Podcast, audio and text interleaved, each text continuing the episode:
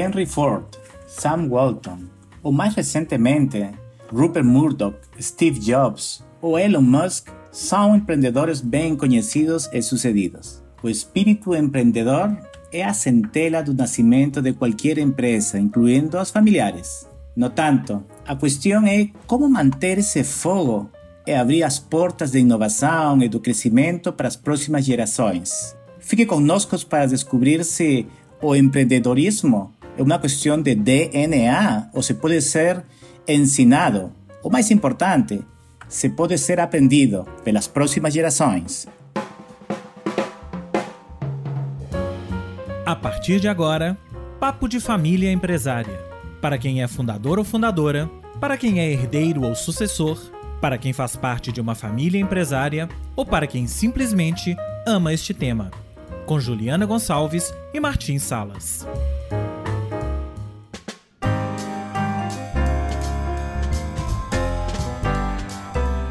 Alô, alô, bom dia, boa tarde, boa noite para todos os nossos ouvintes. Hoje é especial. Meu olá é para nossos ouvintes de Singapura, que é uma ilha-estado, é um dos tigres uh, do Pacífico no sudeste asiático.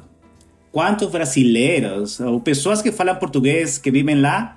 Não sei, mas agradecemos muito a todos eles por que nos acompanharem. Sou Martín Salas, consultor de empresas familiares, de transformação organizacional e escritor basado en Miami, mas cubriendo Estados Unidos y Latinoamérica, incluyendo, claro, Brasil. A mi lado, a mejor co-host que alguém pudiera ter, Juliana Costa Gonçalves. Sou Juliana, tudo bem? Eu vou bem, Martim. Você? Essa foi ótima. Muito bem. Olá para todo mundo. Prazer estar aqui de novo com você. Então, eu sou Juliana, jornalista, consultora de empresas familiares e também acionista do Diário do Comércio, uma empresa fundada pelo meu avô. Prazer estar aqui novamente. Super. E hoje, conosco para este assunto tão legal, uma convidada ainda mais legal e experta no tema. Paola Tucunduva, empreendedora, palestrante e consultora eh, sobre temas de empreendedorismo nos Estados Unidos. Ela mora no Miami faz três anos. E Brasil, por supuesto. Bem-vinda ao nosso episódio de hoje, Paola. Olá, Martins, Juliana, eu estou muito feliz de estar aqui com vocês, obrigada pelo convite. É, hoje vamos ter aí um, o tema né, de empreendedorismo na empresa familiar, que é uma grande paixão, porque eu venho de empresa familiar, sou especialista em empreendedorismo e esse é um tema que realmente tem uma, um vínculo e uma ligação muito forte. Super, eh, Paola. Eh, vamos a começar criando o quadro de nossa conversa, né? Eh, e isso é com uma definição, se, é, se for possível. O que é empreendedorismo e como ele se encaixa uh, numa família de negócios, além de sua origem? tem uma definição para empreendedorismo? Bom, empreendedorismo, na verdade, é transformar um sonho em realidade, né? Construir um negócio. É, e uma família empresária parte-se do pressuposto que é uma família que tem uma empresa. Então, o fundador, ele é um grande empreendedor que tinha um sonho e transformou esse sonho em um negócio, um negócio tornando isso uma realidade, trazendo resultado e gerando transformação para a comunidade e para os seus clientes. Né? E aí o grande desafio vem na questão da segunda geração, né? O quanto a segunda geração é empreendedora e como fazer né, essa, essa integração da segunda geração para garantir o sucesso e a continuidade do negócio. Porque, afinal de contas, é o empreendedor que leva o negócio ao sucesso. Muitas pessoas costumam me perguntar, mas que tipo de negócio eu vou ter mais resultado? Que, que, negócio, que produto, que serviço eu posso oferecer para ter sucesso? E eu digo, não é o produto ou o serviço que vai te trazer sucesso é o seu comportamento, é o que você faz para levar uma empresa ao sucesso. Eu conheço pessoas que fazem brigadeiro para vender e mal conseguem pagar as contas do final do mês, e a gente tem cases de empresas né, que começaram como fazendo brigadeiro no fundo de casa e se tornaram grandes negócios, fizeram a venda disso para grandes grupos. Então, você veja que esse, esse é o detalhe, né? É o empreendedor que transforma um negócio em sucesso e por isso um tema tão importante. Paola, é, no, no, nosso episódio do, da quinzena passada, né, nós falamos sobre os fundadores, sobre o perfil dos fundadores. E aí a gente trouxe muito esse tema, assim, né, dessa capacidade empreendedora, desse perfil realizador, determinado, né, são pessoas que sabem muito bem o que elas querem construir, aonde elas vão chegar e são incansáveis.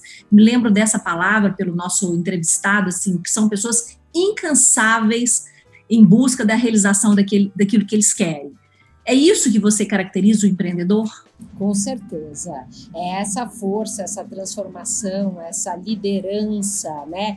É, é, que, que mobiliza recursos e pessoas em prol de um objetivo. Os empreendedores, eles têm uma visão clara de onde eles querem é, levar o negócio, o que, que eles querem de resultado a médio, curto, a curto, médio e longo prazo.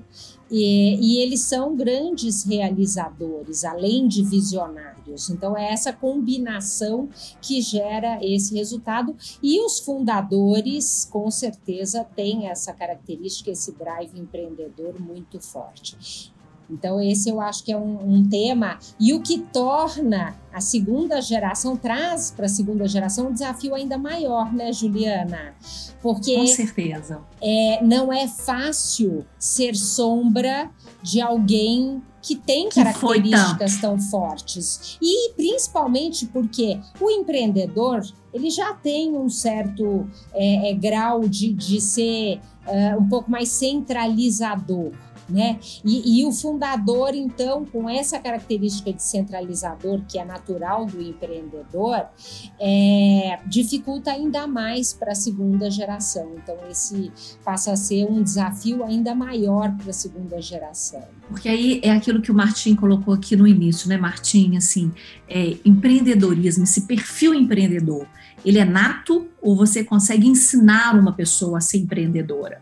Né? E aí trago isso que você colocou, Paulo, quão, o quão difícil é você ser filho, filha de homens como esse, empreendedores, porque o empreendedor ele sabe que ele vai cair, ele vai levantar de novo, uma coisa dele vai dar errada, mas outra vai dar certo. Isso é natural na dinâmica dele. E às vezes, quando você está falando com os filhos, isso não está na natural, não é natural dele, não está na essência dele. Então ele quer fazer alguma coisa e dá certo. E às vezes a disponibilidade dele, o emocional dele para lidar com os fracassos, é, é, o emocional dele fica muito mais afetado do que quando a gente está falando daquele empreendedor de verdade. Não sei o que, vocês acham disso. É, inclusive, Juliana, isso me faz lembrar de uma pesquisa de um professor de Harvard, Dr. David McClellan. É, ele passou dois anos mapeando é, os empreendedores para entender o que leva o empreendedor a ter sucesso. E é, nessa pesquisa, ele descobriu que apenas 2% da população tem essas características que a gente estava mencionando aqui, que levam o empreendedor a ter sucesso. E baseado nessa pesquisa, é, eles perceberam que dá para desenvolver programas de treinamento, várias formas para desenvolver essas características nas pessoas. Então, o empreendedorismo ele é nato para uma parte pequena da população, mas ele pode ser desenvolvido para grande parte das pessoas. E eu acho também, Paola, que o exemplo de ter um empreendedor, um fundador, também de alguma maneira eh, ajuda as seguintes gerações a, a, a seguir aquele, não? Eh, como comentou, é um fardo, mas também ajuda. Com certeza, é um, vamos dizer, é um aprendizado muito natural desde a infância. Eu diria que, na verdade, a gente tem os dois polos é, por um lado, ensina muito. Eu, por exemplo, eu aprendi muito trabalhando com meu pai. Eu brinco que eu fiz duas faculdades: a faculdade de administração de empresas na Getúlio Vargas e a de faculdade do empreendedorismo, trabalhando junto com meu pai no dia a dia, vendo como ele participava das reuniões, as atitudes dele, as decisões, tudo que ele fazia. Então eu aprendi muito isso. Agora, por outro lado, é uma pressão, uma cobrança eu gosto de fazer analogia com filhos de grandes atores e atrizes. A gente percebe, né, como é difícil para essa segunda geração quando tem alguém na família muito, né, que tem um destaque na profissão muito grande, como é difícil para eles se destacarem porque as pessoas ficam cobrando, comparando o tempo inteiro, né? e comparando. Então, eu diria que ao mesmo tempo que é uma benção, é uma maldição ser filho de um grande empreendedor.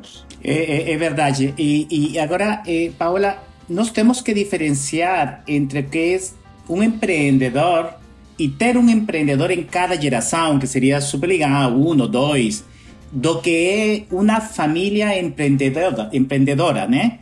Porque, a lo melhor, como família, você pode impulsionar aspectos de empreendedorismo apesar de não ter um empreendedor na geração, eu não sei se esse conceito, e você viu aquele, que você se converte em uma família empreendedora, um negócio, uma empresa empreendedora, sem necessariamente ter uma pessoa que pode identificar como é empreendedor na, no membro da família. Pode ser isso?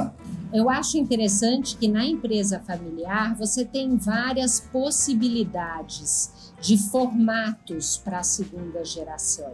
E isso é uma coisa que, que, que traz possibilidades e perspectivas diferentes, até porque normalmente a empresa que já está indo para uma segunda geração, ela é uma empresa que já se provou ter sucesso, né? Ela é uma empresa que já tem provavelmente 10, 20 anos de existência, muito mais do que grande parte das empresas que quebram antes do quinto ano.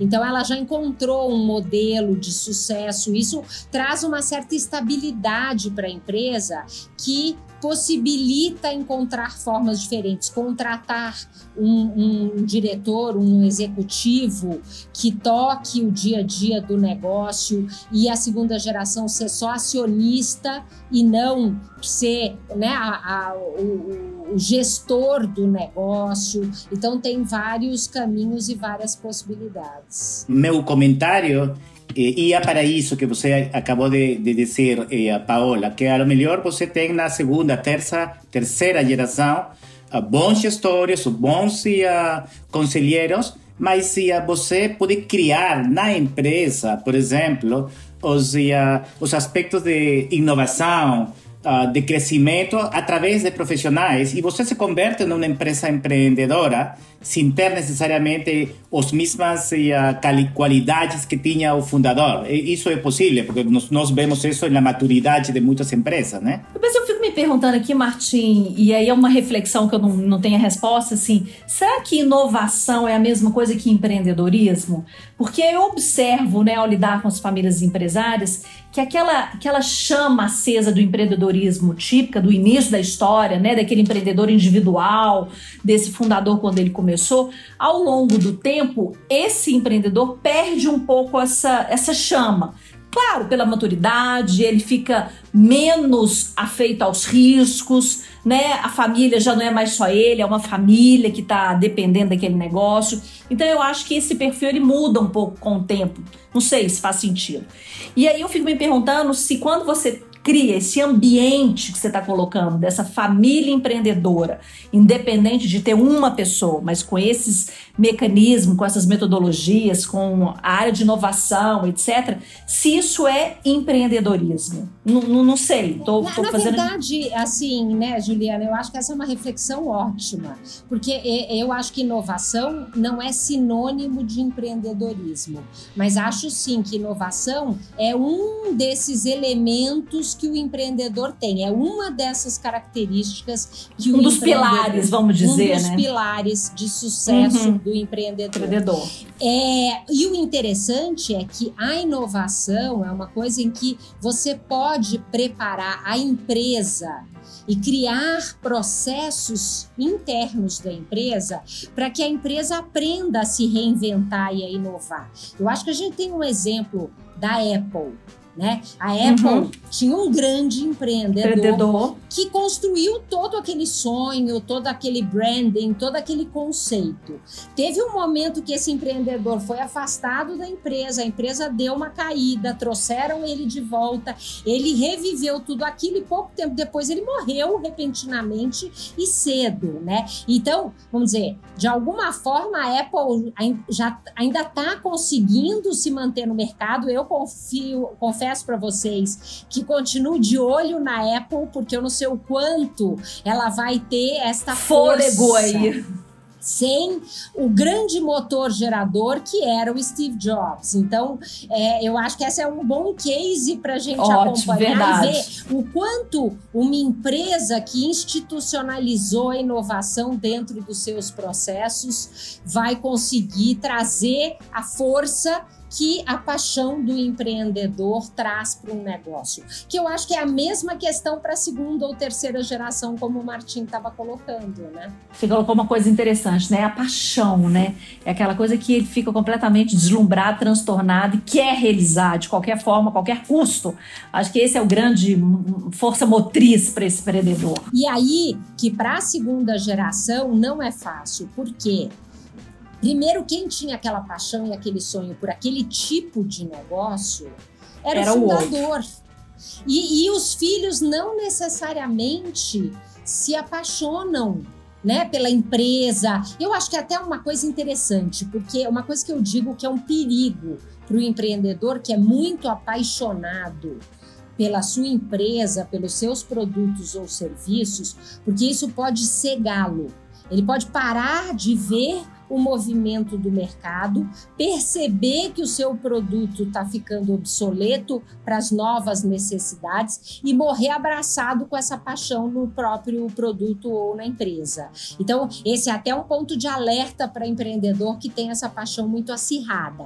Mas, por outro lado, isso traz uma força que é uma força importante para a empresa. Então, como que a segunda geração que não sonhou com aquele tipo de negócio, com aqueles produtos, com aquela transformação e propósito que aquela empresa tem, como é que ele vai se apaixonar por essa empresa? E aí eu acho que entra esse processo que vocês falam tão bem e trabalham tão bem da transição da empresa familiar, da sucessão na empresa familiar, porque se você não der espaço para essa segunda geração de alguma forma se apaixonar pela empresa, dificilmente você vai ter essa conexão da segunda geração, né? Mesmo para ser só um acionista, não ser o executivo. Então, eu acho que esse é um desafio para o fundador. O quanto você consegue dar de espaço para a segunda geração se apaixonar, de alguma forma ter a possibilidade de transformar o propósito da empresa para algo que tenha um sentido maior para ele. E isso nem sempre é fácil para o fundador fazer isso. Então, eu acho que esse é um dos maiores desafios. Super, super legal esse pensamento, Paola. Eh, também podemos ter, por exemplo, quando eh, com esse dentro desse mesmo pensamento, quando tem um filho, uma filha que tem eh, seus próprios sonhos, né? E que um empreendedor mas o sonho do pai ou da geração anterior não é aquele dela ou dele. E então querem empreender, empreender sim, mas não querem empreender nesse negócio. Então, eh, eu parte também de, do que já falamos em alguns episódios de, de como deixar as seguintes gerações a, a perseguir eh, os seus sonhos e, e, idealmente retornar à empresa. Então, o empreendedorismo na família pode ser em um negócio também diferente, né? Com certeza, aproveitar Sobretudo, né? né, da empresa para criar novos negócios, negócios inovadores, negócios que atendam melhor, pode até ser o caminho para garantir o crescimento e o sucesso e o futuro, né, o sucesso no futuro daquela empresa. Eu quero contar uma história de uma família empresária, mas eu acho que a gente pode entrar no primeiro caso, Martin, o que, que você acha? Sim, perfeito, sim. Vamos para o primeiro caso? Primeiro caso. Um fundador de um conglomerado de RP e marketing pediu à filha mais velha, a única que trabalhava com ele, para assumir a presidência da menor e mais nova empresa do grupo, Marketing Digital para Varejo. Ele também transferiu todas as ações para ela devido a alguns problemas com parceiros. Depois de vários anos de trabalho, ela levou o negócio de um faturamento de 150 mil dólares para 12 milhões de dólares, criou um hub de back-office para todas as empresas do grupo e estava pronta para lançar uma estação de TV a cabo. Uma empresa de marketing internacional fez uma oferta para comprar aquela empresa. Quando ela mencionou isso para o pai, ele a abraçou, disse que estava muito orgulhoso dela e pediu-lhe 50% do lucro da venda. É inacreditável ou em verdade ocorre? Que haja neste caso a Paola e Juliana? A questão é se ele é merecedor ou não, né? Esse é o grande X da questão. Afinal de contas, tudo começou no guarda-chuva dele. Eu, eu acho que o grande desafio, né, e esse é um ponto importante, no momento em que ele passou as ações para a filha, por uma questão de algum, né, algum motivador, parceria, algum motivo. Na verdade, não fica claro se ele deu essa empresa para ela ou se ele só colocou no nome dela por uma questão legal momentânea. Exatamente. Porque na minha cabeça, e eu trabalhei com meu pai durante 10 anos, né? Enquanto eu trabalhei com meu pai, eu não era sócia, eu não era dona da empresa. Tudo que eu fiz, eu tinha um salário. E se a empresa cresceu nesse tempo, é, vamos dizer, claro, com a minha contribuição, mas meu pai era o dono na hora de vender, o lucro da venda é dele, não é meu. A, questão é quais são as regras dos nossos combinados. Os papéis estão muito claros, que a gente sempre fala aqui, né, Martim? Então, quais foram as condições, como você colocou, de que essas ações foram passadas para ela? Né? Ele continuou no negócio, ele saiu do negócio, né? Ele justamente, e aí? Foi combinado na hora que ela fizesse um spin-off ou não do negócio? Isso eu acho que a gente tem que lembrar que precisa ser feito desde o início, né? Eu, eu me lembro, a, a, empresa do meu pai nem era uma empresa tão grande, era uma lavanderia, cresceu, teve destaque, mas não era uma empresa que podia contratar grandes consultores de empresa familiar. Mas eu sempre estudava esse, esse tema, assistia palestras, e ouvia dos especialistas e lia muito sobre o assunto. Então, depois de 10 anos que eu trabalhei com meu pai, eu comecei a querer a minha independência. E eu convenci o meu pai a me vender uma divisão da empresa, que era uma parte menor da empresa. Super. Só que o que eu tinha de, de valor, de não era nem dinheiro, é porque eu tinha uma pequena participação da empresa como um todo, eu só conseguiria comprar 50% daquele negócio. Então meu pai falou: ok, você fica com 50% e eu fico com 50%.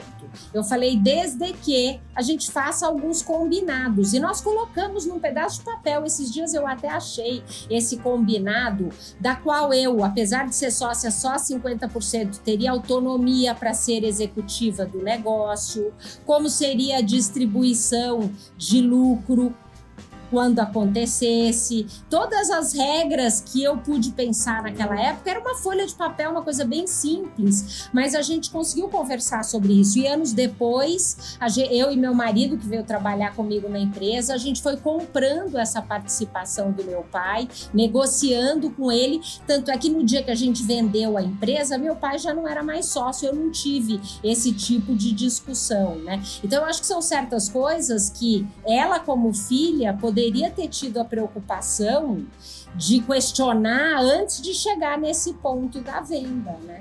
É verdade. Agora, eu, eu vejo aqui como dois uh, temas. O primeiro é o financiamento, que pode ser de, de, de, de empresa de, de, filhos em geral, mas lá de, de, deste caso que é dentro de, de um conglomerado, eh, que acontece normalmente. E há outro tema que com Juliana sempre falamos de, de um viés emocional, por exemplo, porque como pais e filhos, você ri, Juliana, como pais e filhos, nós sempre vamos acreditar que os pais ficam muito orgulhosos da, das, de, de, do sucesso dos filhos. E isso é o natural, né? E isso acontece na vida. Agora, no mundo empresarial, eu pergunto, existe ou poderia existir algum tipo de, eu não vou dizer ciúmes ou concorrência, por exemplo, quando eh, um filho, as seguintes gerações, sua empresa é mais sucedida do que eh, os pais, por exemplo, eh, você vê alguma destas coisas eh, normalmente ou não? Eu, eu acho que existe muito ciúme na empresa familiar. Muito, muito ciúme. Uhum. Já existe gente... naturalmente, quanto mais quando é. um se destaca. eu estou fazendo a pergunta porque sei que existe. Então, conte um pouco de sua experiência, Paola. Por, porque, é, assim, primeiro, entre os filhos, que eu vejo que é um dos grandes desafios, vamos dizer, normalmente esse fundador tem dois, três, às vezes quatro filhos. Como dividir isso entre os filhos, considerando que esses filhos têm dons e vocações diferentes? Alguns vão trabalhar na empresa, outros não, mas lá na frente, na hora da herança, teoricamente seriam partes iguais. iguais. Alguns se casam com pessoas que estão melhores financeiramente, isso muda o padrão de vida daquele filho em relação ao outro. Isso tudo eu acho que gera um, um desafio muito grande. E às vezes o fundador, os pais, ficam tentando equilibrar essas diferenças e às vezes elas são inevitáveis, né? E isso é difícil. É, e depois eu, assim, você ainda tem no mundo de hoje algumas conformações de separação dos pais fundadores e aí novos casamentos. Isso, essas pessoas, né, os, os escolhidos, né, Juliana? É. Os escolhidos são elementos que, que teoricamente não participam diretamente da empresa em muitos casos, tem casos que até trabalham, mas em muitos casos os escolhidos, os maridos ou esposas, não participam da empresa, mas interferem diretamente no resultado das empresas. Né? Nesses ciúmes, por exemplo, por quê? Porque muitas vezes o escolhido não participa no dia a dia para saber o quanto cada filho está contribuindo para aquele sucesso e a, o cônjuge acha que o meu é o melhor, que a empresa é assim por causa do meu e que absurdo que o seu irmão está tendo um salário maior que o seu. E isso interfere muito nessa dinâmica dos ciúmes dentro da empresa familiar. Agora, quando você tem eh, um, um empreendimento que é muito sucedido fora, eh, e eu vi alguns casos, e alguns casos são muito conhecidos publicamente, de brigas, por exemplo, eh, dentro da família. Eh, uma briga entre irmãos, uma briga entre um pai e um filho. Então, esse membro da família sai do negócio e procura e, e, e torna-se concorrente, por exemplo. Temos um caso muito, muito conhecido, como Adidas e Puma, não? na Alemanha, entre os irmãos. E também, então, eh, e então uno pensa, qual é a origem de, de, de, de, sucesso? A origem é o conflito, que seria muito ruim pensar aquele. Ou é aquele tema de que tem dois empreendedores muito ligados na família e que ao final do dia, por a característica do empreendedor, um tem que ter seu próprio espaço. Então, você tem alguma reflexão sobre isso, Paola, Juliana? Não, eu, eu acho que, na verdade, isso é uma coisa que pode acontecer. Acontecer. O que eu acho mais importante, que aí é uma parte mais difícil, é, é quem sai e monta uma concorrência, às vezes o faz por causa dessas emoções né? Pela raiva, por vingança. E esse é o motivo errado para você empreender e Sem dúvida. um negócio. Uhum. Às vezes, com um custo muito alto, esse herdeiro até transforma essa empresa num grande sucesso, mas há um custo muito grande para ele mesmo e para a família inteira. Então, um custo emocional você... muito grande. Muito forte. Então, se você pensa em fazer isso, teve uma divergência na família, decidiu sair e montar montar um negócio concorrente, procura fazer uma reflexão e encontrar o seu propósito para a transformação que aquela empresa vai gerar na sociedade, nos clientes, e, e, canalizar o seu foco e a sua energia, não na comparação, não fazer isso pelo motivo da vingança, mas Sem fazer dúvida. isso pela sua realização. E, e isso pode contribuir para que os efeitos nos, nas relações da família e os efeitos emocionais não sejam tão pesados. Acho que tem um ponto também que a gente mencionou aqui, mas a gente fala sempre, Martim, é da importância do acordo de acionista. Né? Porque o acordo é um, um, é um documento que vai regular as relações e vai estabelecer condições para que as coisas possam acontecer ou não possam acontecer. Então, nesse momento, você pode estabelecer as regras de uma pessoa que quer sair do negócio, que quer empreender em um novo negócio, se ele pode empreender no mesmo segmento, sendo acionista ou não, se aí ele vai ter que sair, é, né, se ele tem regiões onde ele não pode atuar e outras regiões que ele pode atuar, ou seja, o acordo vai, pelo menos, minimizar os riscos de conflito desses membros da família que desejam empreender, às vezes, no mesmo segmento. Eu lembro claramente um cliente que eu tinha, que eram concessionários de carro, e esse cliente falava, um dos irmãos falava, pô, mas é o que eu fiz a vida inteira. Então, como que vocês querem me proibir de fazer isso? É, se, se por acaso eu sair desse negócio, né? É o que eu sei fazer. Então, é claro que eu vou abrir uma outra concessionária de carro. E aí a família estabeleceu quilômetros, estados, regiões, nessa você pode, nessa você não pode. Então, ou seja, o acordo é um documento que vai ajudar a minimizar, né? Porque eu não vou falar que ninguém acredita, Papai Noel não existe, né? Mas é com certeza um documento que vai minimizar os riscos de conflito, né? Estabelecer quais condições né, os jovens podem se aventurar né, em outros negócios, fora do negócio principal. Não, sem dúvida. Eu acho que essa é, é, é a rota uh, correta. Eh, agora, quando existe esse desejo de, de empreender nas gerações seguintes, por exemplo, eh, uns temas muitas vezes têm que ver com o financiamento. Então, eh, eles podem pedir a, a, a família para contribuir na, com esse financiamento.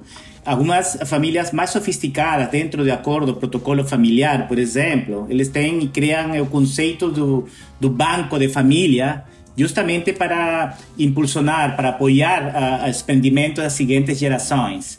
Um, normalmente, eh, quão frequentes são estas circunstâncias em sua experiência e se também eh, devem ficar muito bem estabelecidas as regras, né? Porque eu já vi algumas circunstâncias de que dão o dinheiro e depois, como o caso que nós escutamos, a, a família dice, bueno, um porcentagem desse empreendimento é, é nossa, né? E isso cria um conflito. Eu vou contar o caso, antes da Paula responder, que é justamente o caso que eu falei que eu ia contar, que é exatamente isso que você colocou. Super. É, eu, alguns anos, participei de um evento que aqui no Brasil era realizado pela HSM sobre empresas familiares. Isso deve ter mais ou menos uns 5, 6 anos. Então, eu vou contar o que eu escutei naquela época. Claro que muita coisa pode ter modificado de lá para cá. Mas era da família Votorantim, que é uma família né, muito conhecida no Brasil, uhum. naturalmente, que tem uma estrutura de família empresária muito madura, com toda a governança corporativa, governança familiar, family office, tudo. Né? Tudo que a gente tem aí das melhores práticas, a família tem. E eu lembro lembro de escutar da, da, de um membro da família, que era presidente do Conselho do Família, como é que eles fazem para cuidar, para educar da família. É um projeto muito mais amplo, mas uma das linhas era esse apoio aos empreendimentos dos membros das novas gerações. Eu lembro exatamente, eles tinham que ter uma idade, eles tinham que ter feito faculdade e eles teriam que, que desenvolver um business plan né, realmente feito com consistência, apresentar esse business plan para o conselho de sócios. E, e eu lembro que tinha conselheiros externos, pessoas externas para avaliar o projeto. Se esse projeto fosse aprovado pelo grupo, o grupo investia no negócio e esse grupo empreendedor é, tinha que, durante três anos, prestar contas para o conselho né? Eu não lembro se era semestralmente ou anualmente, mas eles tinham que prestar contas do resultado do empreendimento e com três anos é, o grupo né, dos sócios definia se eles iam incorporar aquele negócio no, no, nos negócios da família ou se o grupo empreendedor tinha que devolver, né, restituir o investimento feito e seguir seu, sua, sua vida própria. Né? Então, assim, a essa, a, a, diante da sua pergunta, Martim, é um exemplo para mim magnífico de uma família absolutamente séria que estimula com responsabilidade, acompanha e cobra, né? mas que dá liberdade para os jovens terem seus negócios. Eu acho que é um baita de um exemplo, porque o que eu acho mais importante em relação a essa questão do investimento é exatamente essa clareza, né? E, e nesse sistema as coisas ainda ficam melhores, porque, eu, vamos dizer, uma, uma pequena empresa, uma empresa começando tem um conselho de peso, é uma baita de uma oportunidade. E é. para mim o mais importante é a diferenciação. Se o que a família vai fazer é um empréstimo, e esse empréstimo um dia Isso. vai ter que ser pago e pago com juros combinados, ou, uhum. se há, é, ou se é um valor que está, se, vamos dizer, a família está entrando de sócia nessa empresa.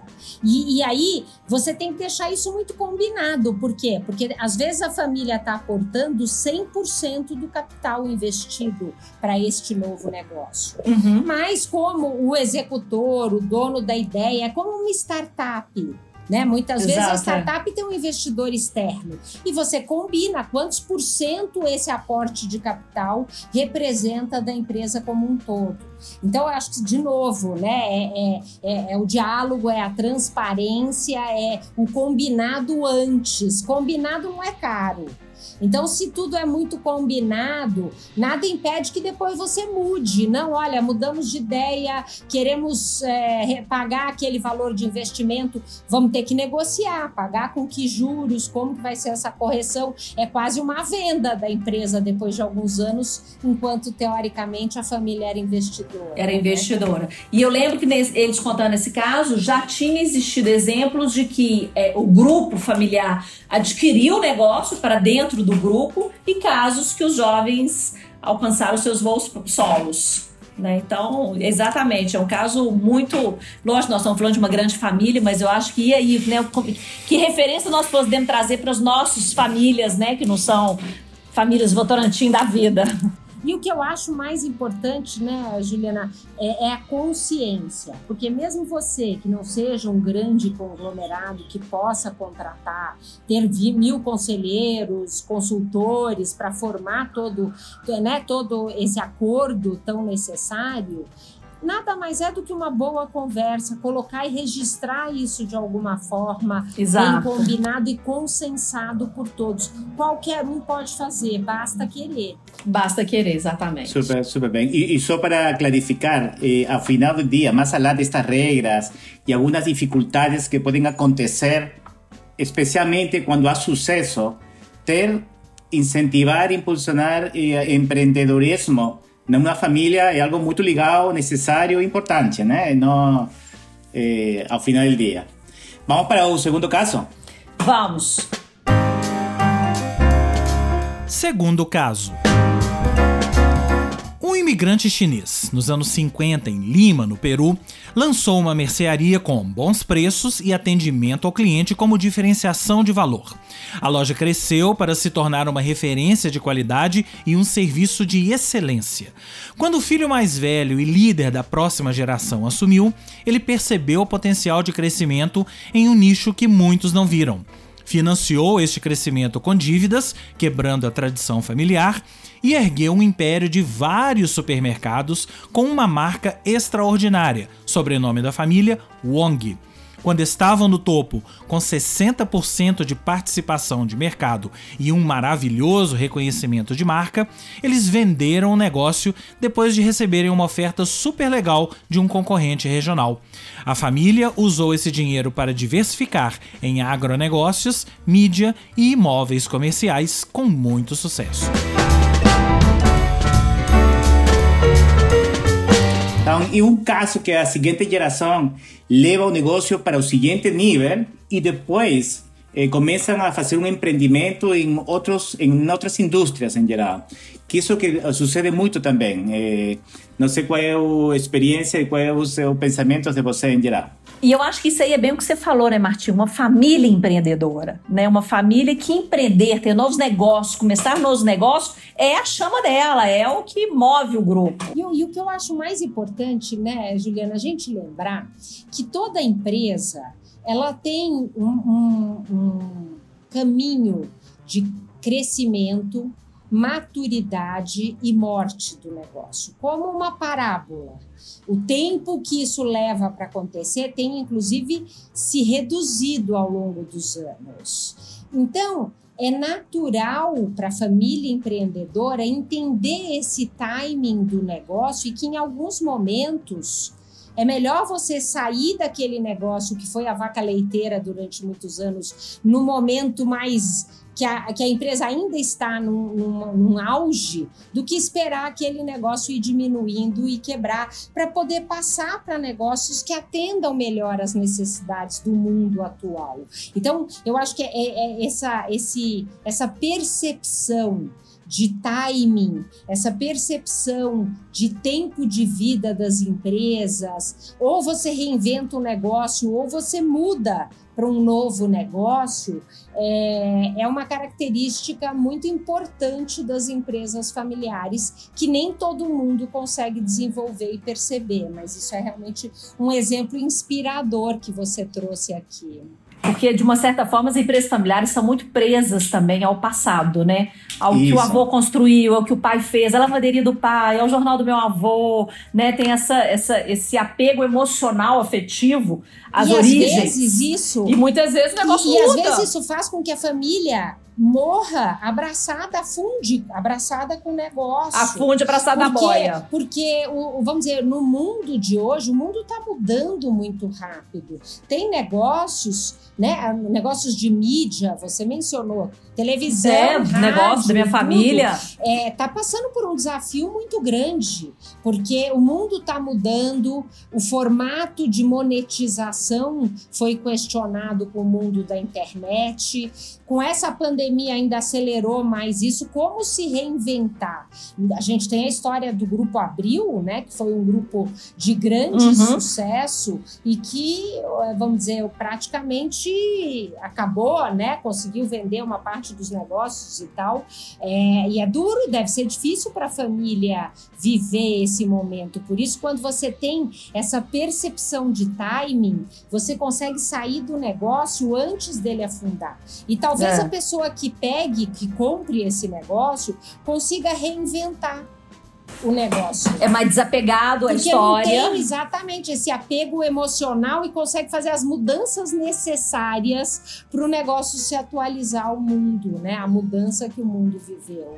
Agora, você acha, por exemplo, em estes aspectos de empreendedorismo, eh, de que uno tende a relacionar empreendedorismo com algo que é tangível. Por exemplo, nesses exemplos que falamos, alguns podem vender o negócio operacional e tornar-se uma família investidora. Então, e com muito sucesso. E, e a melhor é o passo que eles devem fazer e converte-se em investidor em diferentes indústrias. Você não opera nenhuma, mas você é sucedido. Então, você perde um pouco o brilho, não sei se existe a palavra, existe, existe o brilho, brilho, brilho do empreendedor, de ter algo tangível. Então, eh, acho que é algo que também pode afetar um pouco eh, na família, eh, no, no, processo, ou em verdade, nestes tempos, já todo mundo está procurando se tornar mais como um investidor do que, do que ter uma, um, uma unidade de negócio tangível? Eu, particularmente, acho que é natural da empresa, da, da família empresária que tem sucesso aprender a se tornar investidores mais do que empreendedores. Mas é um processo de aprendizado, né? E, e um outro elemento que eu acho que a gente falou pouco aqui, que é importante trazer nesse uhum. tema empreendedorismo versus empresa familiar, é nas situações em que os filhos não têm características empreendedoras.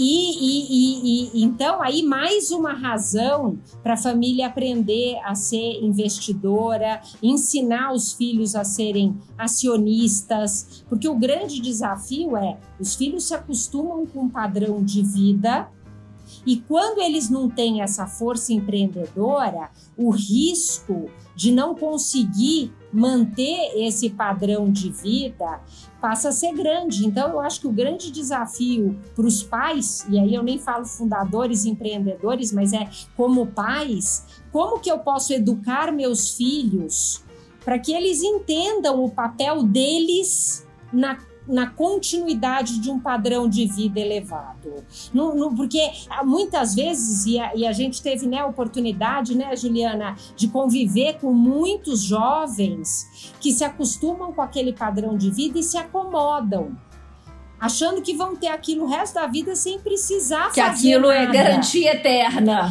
E, e, e, isso é um risco muito grande, porque dinheiro não aguenta desaforo. Pior, quando você vende a empresa, o que antes sustentava uma família, se aqueles pais têm quatro filhos, passa a precisar sustentar cinco famílias. Então, o que era muito dinheiro para uma família pode não ser dinheiro suficiente para cinco famílias. E aí tem uma coisa interessante, Paulo, que eu queria perguntar, assim, é como que a gente pode desenvolver nos filhos esse perfil empreendedor, né? Você falou, tem uma parcela da, da população que é nata e tem uma parcela que você pode trabalhar para desenvolver. Como desenvolver? E aí eu falo desde criança, desde as suas crianças dentro de casa. Que tipo de atitude, né? Que é muito uma educação. Como fazer para poder desaflorar, para poder fazer ele não ter medo, não sei.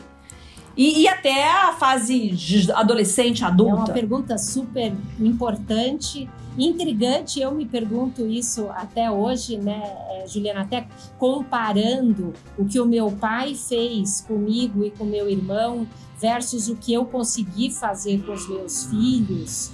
É, eu acho que tem que começar na infância. Você falou um ponto importante. É, trazer para a empresa. Eu lembro muito de criança, eu adorava ir passear na empresa do meu pai. E, e inconscientemente você está absorvendo aquele vínculo emocional com aquele negócio. Isso. Com certeza. E, e eu confesso que eu tive, eu tive muita dificuldade para conseguir fazer isso com os meus filhos. Por quê? Primeiro, meus filhos estudavam a período integral, vamos dizer, até três e meia da tarde o mundo moderno, cheio de atividades extracurriculares, eles nunca tinham tempo. Aí quando chegava nas férias, ir trabalhar com a mamãe era um mico. Iam mal-humorado, era castigo. Era castigo. E, então eu não consegui colocar aquilo que meu pai conseguiu. E, e, e eu acho que esse então é um desafio para as empresas familiares no mundo moderno, construir esse vínculo é um ponto. O outro ponto é características empreendedoras, né?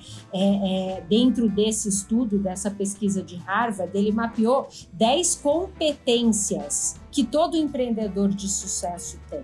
Então, você desenvolver essas competências, estabelecimento de metas, de visão, é, planejamento, correr riscos calculados. Então, isso tudo você Rede de relacionamento. de relacionamento, busca de oportunidades iniciativas, independência e autoconfiança. Ah, ouvintes, esse foi o projeto que a Paola trabalhou junto comigo. Nós fizemos um projeto maravilhoso na Fundação do Cabral para jovens de famílias né, de empresários. Que saudade, porque era realmente... Foi uma única versão brilhante. brilhante. Quem sabe a gente ainda vai ter a oportunidade de, de construir de novo né, esse projeto que é tão bonito. É. Então, você pode ensinar essas competências para os jovens. E, e o que eu acho mais importante é a autonomia. E a, e, e, a questão do protagonismo. Então, é mostrar para a segunda geração, para os seus filhos, quanto eles são responsáveis pela felicidade, pelo sucesso, por tudo que eles vão alcançar ao longo da vida. Então, é, eu acho que esse é um ponto em que os pais, às vezes, por tentar proteger, mima muitos filhos e isso atrofia a capacidade atrofia. De, desses jovens de construir a sua vida, negócios, ter sucesso e ter realização. Então, é, deixar um pouco os filhos quebrar a cara, né? Tem, tem exemplos bonitos de famílias empresárias que, que tem um, um, um valor que cada filho, numa determinada idade, recebe né, um valor que para a família não é uma coisa muito grande, para que ele crie alguma coisa a partir daquilo. E cada um vai fazendo a sua experiência. Uns vão perder, outros vão é, crescer esse valor, mas o aprendizado é imensurável, né? Então... E, e, são coisas boas, né, Paula? A gente vê muito assim. Eu lembro que eu tinha uma filhada, na, na época de menina, com 10, 11 anos, fazendo aquelas pulseirinhas de miçanga para vender na escola. Né? A outra filha de uma amiga minha fazia brigadeiro para vender na escola. E aí eu lembro de conversar com essa minha filhada e falar assim: mas você tá fazendo isso por quê? Ah, porque eu quero comprar não sei o quê. Eu falei: então tá, então vamos fazer uma meta? Aí eu sentei com ela, olhei o valor do que ela desejava, olhei quantas pulseirinhas ela vendia, quantas que ela tinha que vender por semana, por mês, para ela atingir a meta dela. Então, ou seja, eu lembro que ela tinha 11 anos, eu estava fazendo com ela isso planejamento, meta, né? Explicando para ela você tem que vender tantas ali, tantas você tem que vender na sua família, tantas você tem que vender ali. Então, ou seja, você vai estimulando e estruturando o desenvolvimento desse perfil empreendedor, ao invés de atrofiar, como você falou. E a gente vê aqui nos Estados Unidos, né, Martim, dentro da escola. Sim eles ensinam estabelecimento de meta, planejamento, eles incentivam muito, tanto né, essas vendas de, de, de cookies, de brownies dentro da escola, para o jovem aprender Exatamente. isso. Né? E, e, só que no Brasil, infelizmente, é, as escolas não têm esse lado de ensinar características, comportamentos tão importantes para a vida da pessoa. Se foca muito mais na, no conteúdo técnico necessário necessário. E é só que é óbvio ou desnecessário. É, talvez. Eu acho que essa educação está mudando muito, a gente ainda vai ver um mundo muito diferente, né? Agora, o mais importante é a família entender que não dá para transferir essa responsabilidade para a escola. A responsabilidade é dos pais de fazer essa educação, de proporcionar essas oportunidades de aprendizado e desenvolvimento e não atrofiado. Martinho, vou deixar você falar, mas só para ilustrar isso de não atrofiar. Eu lembro de um cliente que a gente teve lá também, lá na Fundação Cabral, que era um empreendedor, né, daqueles nato, que com 23, 24, 25 anos ele ganhou um prêmio nacional de um software que ele desenvolveu. E foi um cara brilhante. E com menos de 45 anos, ele tinha vendido a empresa dele por milhões e ficou super bem. E aí ele tinha uma filha que foi empreender e ela desenha joias. Desenha joias de prata, faz coisas muito bonitas. Mas eu lembro dele falando com ela: você ainda não ganhou nenhum prêmio. Eu quero ver você ganhar um prêmio da Gaster, um prêmio nacional. Então, ou seja, porque ele tinha tido este caminho, ele impunha a filha dele ter o mesmo caminho de sucesso no ritmo que ele teve. E isso era péssimo para ela, porque ele não acreditava, ele não estimulava, né? E ela olhava para ele e falava: "Poxa, mas eu não vou ganhar um prêmio, né? Mas eu tô aqui fazendo minha, o que eu quero fazer, do jeito que ela estava indo". Então assim, ele atrofiava, né, o, o desejo, o estímulo, a vontade, o sonho, porque né, cobrava, colocava o patamar dela lá no alto, a luz dele. Péssimo, péssimo. Agora, como o nome da canção, hoje eu estou terrível, porque estou trazendo alguns casos um pouquinho, um pouquinho ruins, que são eh, a, a exceção, não são a regra. Agora, com o que você falou, Juliane, você, Paola, você pode identificar o espírito empreendedor das, das, das, das pessoas, eh, normalmente dos filhos eh, e, um, identificar o, o espírito certo. Agora, no outro extremo, eh, noutra, noutra parte, você também tem, algumas vezes, filhos que nunca necessariamente eh, mostraram interesse nos negócios, em geral. E de um momento a outro, eles dizem, pai, mãe, eu quero fazer um bar, quero fazer, comprar dois caminhões, quero fazer eh, um bar. E algumas vezes isso não dá certo. Então, e você vê uma, uma série de, de negócios que não dão certo. E então, esse equilíbrio entre eh, apoiar o espírito empreendedor, pero ao mesmo tempo, algumas vezes, não ter a geração realmente focada e solamente tentando fazer muitas coisas. Eh, também, às vezes, acontece e, e, e, cria um problema na dinâmica da família. Então, há uma diferença entre o espírito empreendedor y querer hacer muchas cosas al mismo tiempo para ver qué da certo y cuando alguien no tiene una rota clara. E, e eu vi alguma desses casos em algumas famílias. Então, como encontrar equilíbrio? Os pais sabem mais neste caso ou não? Crescem vocês? É, é, é, eu acho que esse é um dos maiores desafios né, para os fundadores. E eu, eu, uma das coisas que eu agradeço muito ao meu pai é, é, foi exatamente a capacidade dele me permitir errar.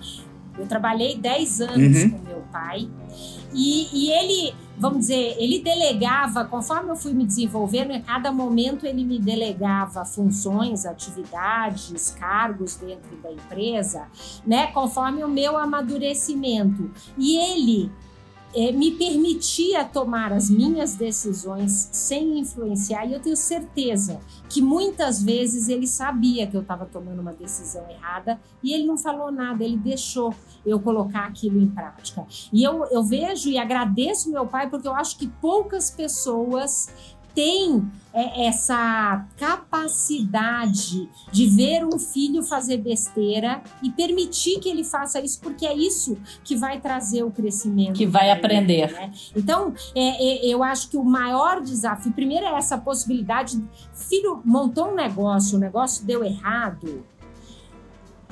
Dê apoio emocional e não cobrança, como o que a Juliana falou aqui. Uhum. Como você não tem nenhum prêmio? Aqui nos Estados Unidos, eu acho que a gente tem uma diferença muito grande entre o Brasil e os Estados Unidos. Um empreendedor que quebra no Brasil, ele é crucificado.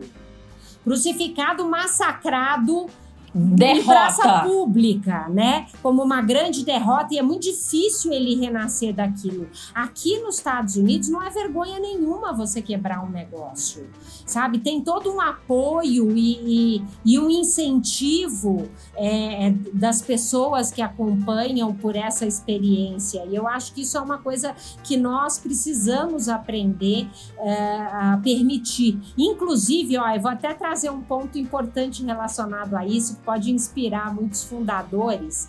Segundo a pesquisa daquele professor de Harvard, uma das características dos empreendedores de grande sucesso é que eles quebraram em média três vezes.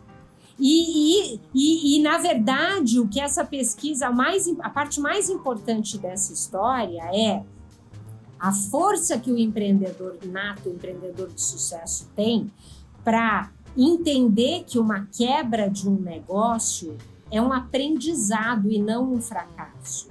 E tirar dessa experiência a força para recomeçar tudo de novo e dessa vez ajustando e corrigindo erros que ele tenha feito.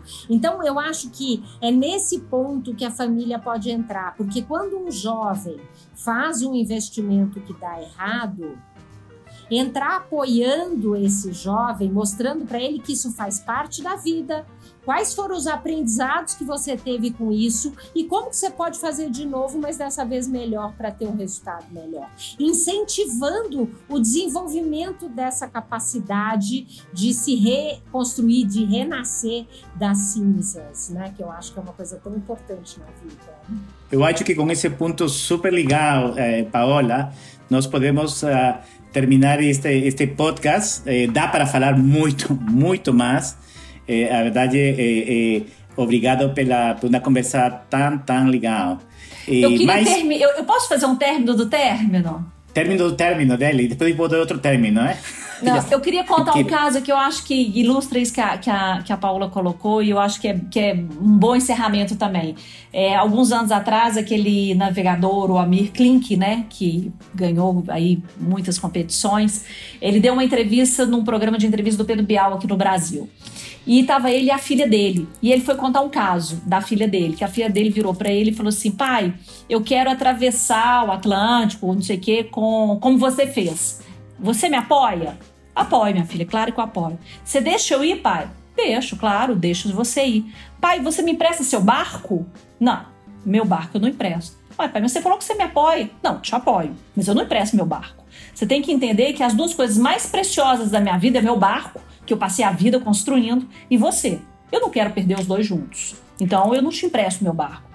Tá, pai, então, então você me dá dinheiro? Não, não te dou dinheiro. Pai, mas você falou que você me apoia. Te apoio, minha filha, te dou todo o apoio. Mas essa trajetória é sua.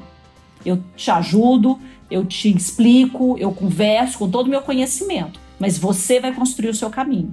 Porque essa construção de errar, de acertar, de fazer, de construir, é ela que vai te preparar para fazer a trajetória que eu fiz tão bem sucedida. Nossa, que história então, eu acho linda, que é linda. Linda, linda. Eu vou, nós vamos postar aqui no nosso Instagram esse trecho dessa entrevista, porque é linda. Porque Me eu acho que é que isso o papel né, de um empreendedor, né? Um empreendedor que apoia seus filhos, né? Nos empreendimentos, nos sonhos próprios, com toda a sua experiência, mas sem tirar dele, né? O, sem, sem, sem cortar o sonho, mas sem também achar que é tudo tão fácil. Enfim. Martim, pode encerrar. Súper legal. Vamos para nuestra sección de aprendizados. ¿Cuáles serían los aprendizados de hoy, Juliana? Eu acho que, em primeiro lugar, a gente pode falar que o empreendedorismo é fundamental em todas as fases, gerações de uma empresa familiar. Né? A empresa familiar precisa de ter novas ondas de empreendedorismo para continuar aí é, crescendo. Outro ponto importante que você pode não ter na, ter na família um empresário, mas faça com que ele valorize o empreendedorismo na família e nos negócios. É outro ponto que educar a próxima geração é fundamental um amor aos negócios, a importância do legado, dos valores, incluindo o empreendedorismo. E que a gente pode sim estimular o empreendedorismo nas novas gerações. Né? A gente precisa de entender que o empreendedorismo ele é nato para alguma parcela da população, mas que a gente pode trabalhar para desenvolver fatores, comportamentos, atitudes que podem contribuir para ter né, um, ações empreendedoras nas novas gerações. O que mais, Martim? O que falou agora recentemente eh, Paola. Na cultura familiar de empreendedorismo é também eh, encorajar riscos calculados e a possibilidade do fracasso como parte de um aprendizado de, da vida, que é o que acontece com os empreendedores. Então, acho que isso é um, um pensamento muito legal eh, que Paola trouxe na, na conversa. Não, eu acho que acho que vocês fizeram um ótimo resumo, né? E o que eu acho mais importante é cada um ter consciência do seu papel e das suas responsabilidades. Cada vez que eu tento aliviar ou cuidar do que é responsabilidade do outro, eu mais atrapalho do que ajudo. Tá. E nossas dicas, Juliana? Bom, eu acho que a gente vai continuar um pouco na onda que a gente estava no último episódio, que são alguns filmes. Então a gente tem o filme das redes sociais, o Social Network, né, que é uma, uma outra empresa constantemente lembrada é, por empreendedores, que é o Facebook, que alcançou a marca de 5 bilhões de dólares de lucro líquido no terceiro trimestre de 2018. Né? Então, uma ascensão que ganhou proporções cinematográficas em 2010 com o filme A Rede Social e conta muito a trajetória né, de, é, desse empreendimento de tanto sucesso que hoje marca a vida de todos nós. Então, é um filme que vale muito, muito a pena ser visto. Posso acrescentar um filme Claro, que eu Sem acho que tem dúvida. muito a ver com tudo que a gente falou? A Procura da Felicidade, que é um filme muito inspirador, né? E, e tem essa relação do pai com o filho e com todos os desafios que eles enfrentam. Eu acho que também pode ser um filme aí muito inspirador para para as pessoas que querem buscar né, essa, essa felicidade, como a jornada e o caminho de cada um. Acho que por último tem um filme muito interessante, muito bacana que também merece a gente colocar, que é o Sonho Grande, né, que conta a história aí do Jorge Paulo Leman, do Marcel Teles, do Beto Sucupira, né, que ergueram em pouco mais de quatro décadas o maior império da história do capitalismo brasileiro e ganharam uma projeção sem precedentes aqui no nosso cenário, não só daqui, mas mundial também. Então é um relato detalhado dos bastidores da trajetória desses empresários com a fundação do Banco Garantia, né, nos anos 70 e acho que até os dias de hoje. Então é são três empreendedores aí que construíram um império. Vale a pena, é um livro que vale a pena ser lido para quem gosta do tema. Um prazer tê-la aqui conosco, conosco Paola. É, a verdade é que é a primeira vez que temos duas pessoas no Miami e uma pessoa do Brasil né, na, na conversa. é verdade. Martim. Boa essa. É, é isso, é isso. Pero muito obrigado por compartilhar seu conhecimento conosco. Eu é que agradeço, uma delícia o bate-papo aqui com vocês e espero que quem está nos ouvindo saia daqui inspirado, com ideias para transformar né, a, a, as, as suas, seus herdeiros em grandes empreendedores. Obrigada, foi um prazer estar com vocês. Até a próxima, Martim, Paola. Até mais. Papo de Família e Papinho com Família vão ao ar sempre às terças-feiras. Nos acompanhe pelas principais plataformas de podcast e pelas redes sociais. Apresentação Juliana Gonçalves e Martim Salas, edição Rodrigo James.